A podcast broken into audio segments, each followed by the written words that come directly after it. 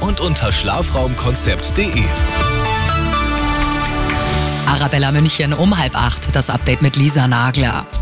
Für tausende Kinder und Eltern in Stadt und Landkreis München bleibt die Kita heute dicht. Die Gewerkschaft Verdi ruft am heutigen Weltfrauentag zum großen Branchenstreik auf. Auch Sozialdienste, Ämter und Kliniken werden teilweise bestreikt, darunter auch die Landratsämter München und Starnberg.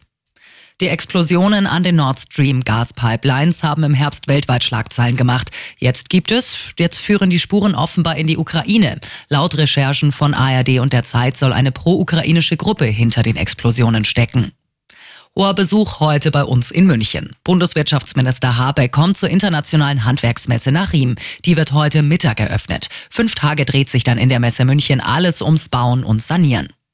Und der FC Bayern will heute ins Viertelfinale der Champions League einziehen. Ab 21 Uhr geht's daheim in der Allianz Arena gegen Paris Saint-Germain. Das Hinspiel hatten die Münchner 1 zu 0 gewonnen. Der Zone überträgt heute Abend. Nicht gereicht und damit raus aus der Champions League ist dagegen Borussia Dortmund, trotz Sieg im Hinspiel. 0 zu 2 hat der BVB gestern Abend auswärts gegen den FC Chelsea verloren.